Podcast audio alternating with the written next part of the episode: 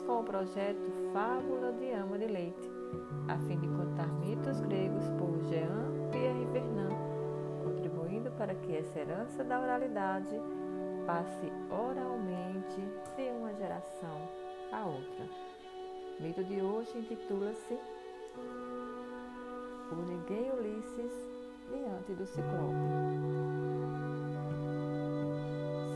da ilha dos Lotófagos.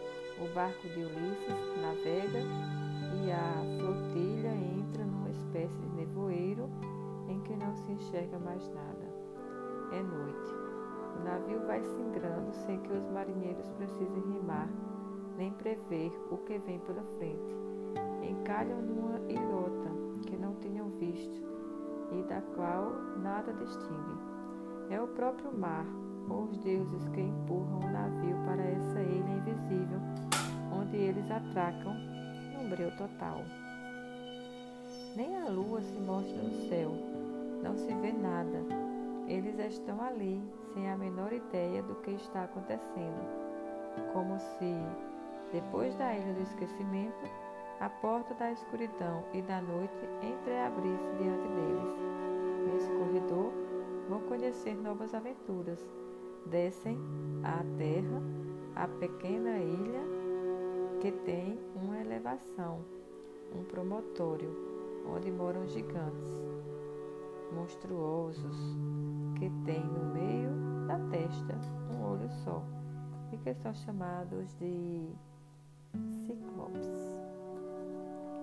Ulisses abriga seu barco numa enseada e com doze homens sobe ao alto da colina, onde descobriu uma caverna na qual espera encontrar alguma coisa para se abastecer.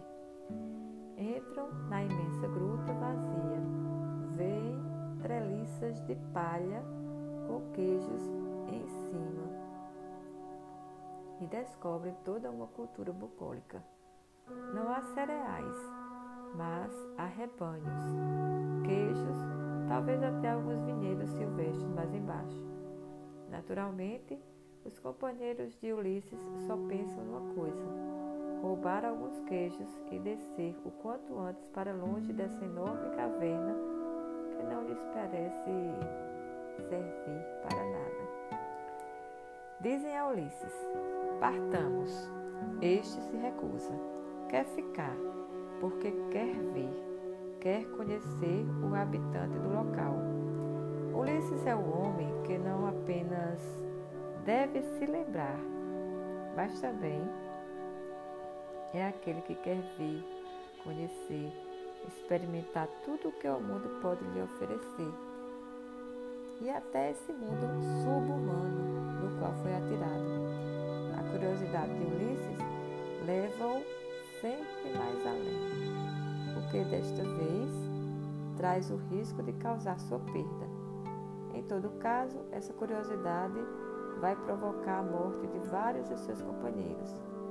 O ciclope logo chega com suas cabras, seus carneiros, inclusive o predileto, e todos entram na gruta. O ciclope é imenso, gigantesco. Não percebe de imediato esses homenzinhos que parecem pulgas estão escondidos nos cantinhos da caverna e tremem de medo. De repente, descobre-os. Dirige-se a Ulisses, que está um pouco à frente, e pergunta: Mas quem és tu? Ulisses, naturalmente, conta-lhe histórias. Diz: Primeira mentira. Não tenho mais barco quando na verdade seu barco espera. Continua dizendo Ulisses: Meu barco quebrou, portanto estou inteiramente à tua mercê. Venho aqui implorar, junto com os meus, a tua hospitalidade. Somos gregos, combatentes. Combatemos valentemente com Agamemnon nas praias de Troia. Tomamos a cidade e agora estamos aqui como náufragos infelizes. O ciclope responde: Sei, sei. Muito bem. mas não tenho nada a ver com essas tuas histórias. Agarra pelos pés dois companheiros de Ulisses, arremessa-os contra a parede do rochedo, explode a cabeça dos dois e os engole cruz.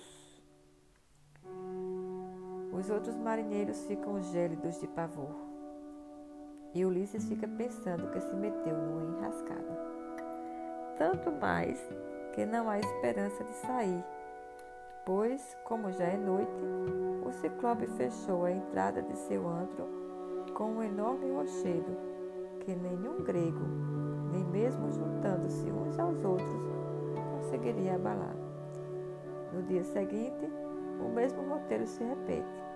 O ciclope come mais quatro homens, dois de manhã e dois de noite.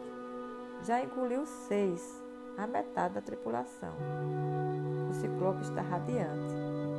Quando Ulisses tenta amaciá-lo com palavras particularmente melosas, estabelece-se entre eles certa forma de hospitalidade. Ulisses lhe diz: Vou te dar um presente que creio te encherá de satisfação. Nasce um diálogo durante o qual se esboça uma relação pessoal, um convívio acolhedor. E o ciclope, por sua vez, se apresenta. Chamo-me Polifemo. É um homem falante e muito famoso. Pergunta a Ulisses como se chama. Para estabelecer um contato inicial, é costume que cada um diga ao outro quem é, de onde vem, quem são seus pais e qual é a sua pátria. Ulisses diz se chamar Outis, ou seja, ninguém. Diz-lhe: O nome que me dão meus amigos e meus pais é Outis.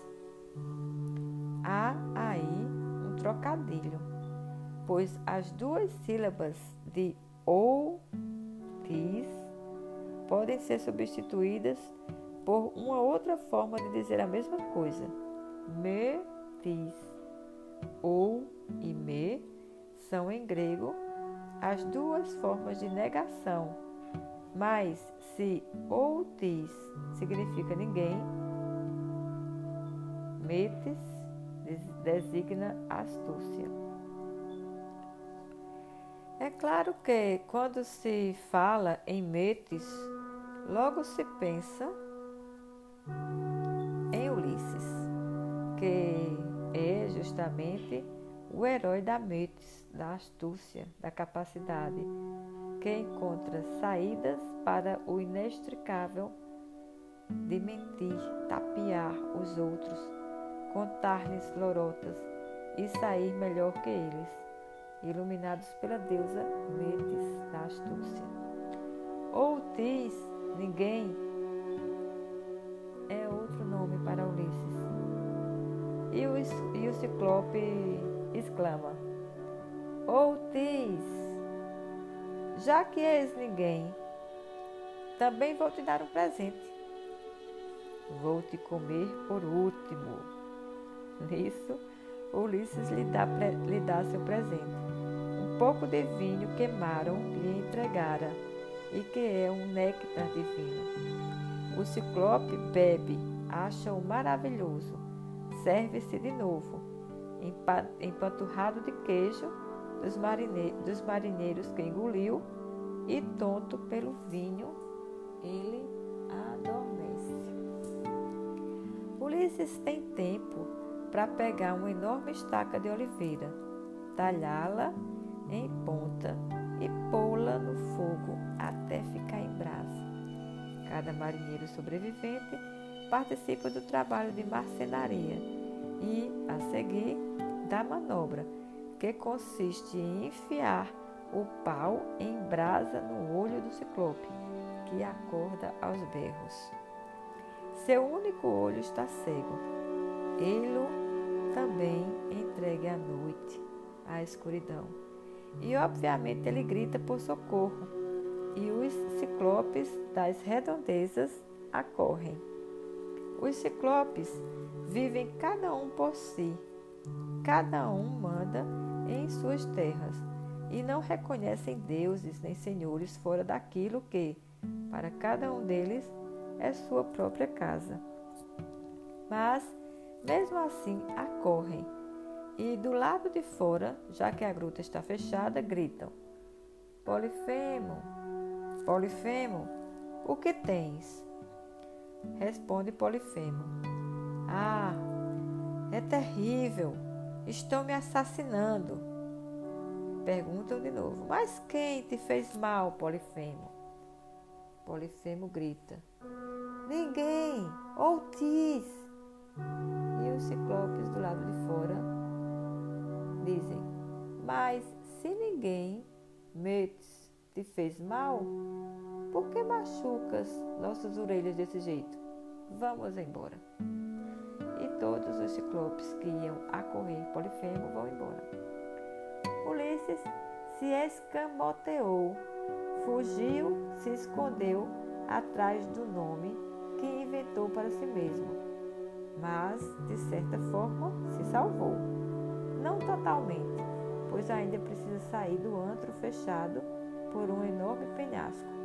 Para sair da caverna, ele compreende que o único jeito é amarrar com palha, sob o ventre dos carneiros, cada um dos seis gregos que restam. Ele mesmo se agarra na lã grossa do carneiro preferido do ciclope.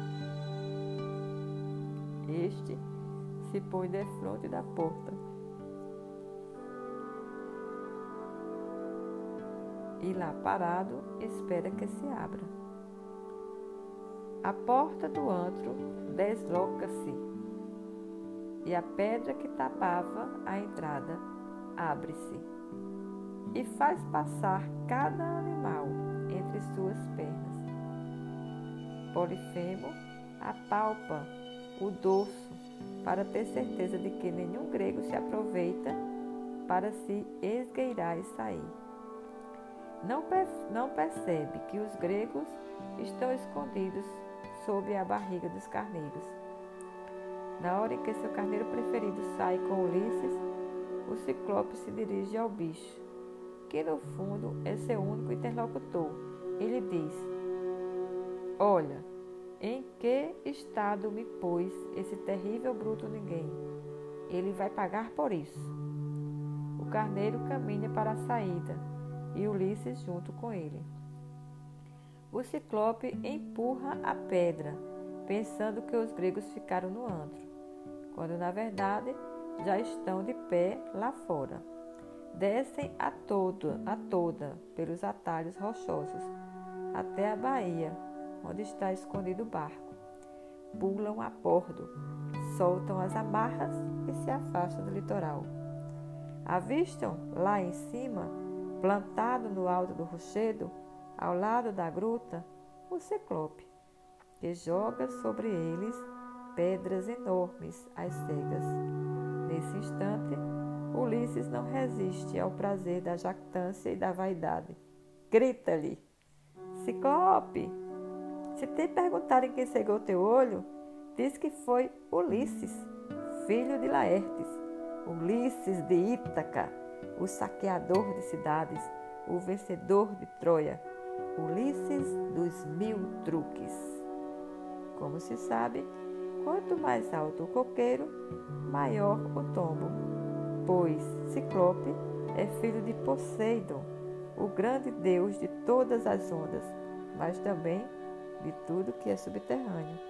É quem provoca os terremotos, as tempestades, o ciclope prefere uma imprecação solene, que só vale quando se indica o nome da pessoa contra quem é dirigida. Se tivesse dito ninguém, talvez a súplica fosse sem efeito, mas o ciclope dá o nome de Ulisses a seu pai Poseidon e lhe pede vingança. Que Ulisses não possa voltar ao país de Ítaca sem ter padecido mil sofrimentos, sem que todos os seus companheiros morram, sem que seu navio afunde e o deixe só, perdido e náufrago. Porém, se acaso Ulisses conseguir escapar, que volte como um, como um estrangeiro, no navio estrangeiro, e não como navegante esperado que regressa à sua terra em seu próprio barco. Poseidon ouve a súplica do filho. Nesse episódio, data sua vontade, que domina todas as aventuras posteriores de Ulisses, de que ele seja levado ao extremo limite das trevas e da morte, e que os seus sofrimentos sejam os mais terríveis. Como mais tarde explicará Atena, a grande protetora de Ulisses, é porque Poseidon não aceita o mal que foi feito ao seu filho Ciclope, que ela não pode intervir e só aparecerá bem no fim, depois dos vagares de Ulisses, quando ele já está praticamente de volta à sua terra, por ter cegado Polifemo e tê-lo atirado na noite. Ulisses vai, vai ver no caminho de tudo o que é noturno, escuro e sinistro. Obrigada por ter ficado comigo até o final. O próximo episódio intitula-se Idílio com Circe. Venha dialogar comigo, vamos mitologizar. E vamos lá!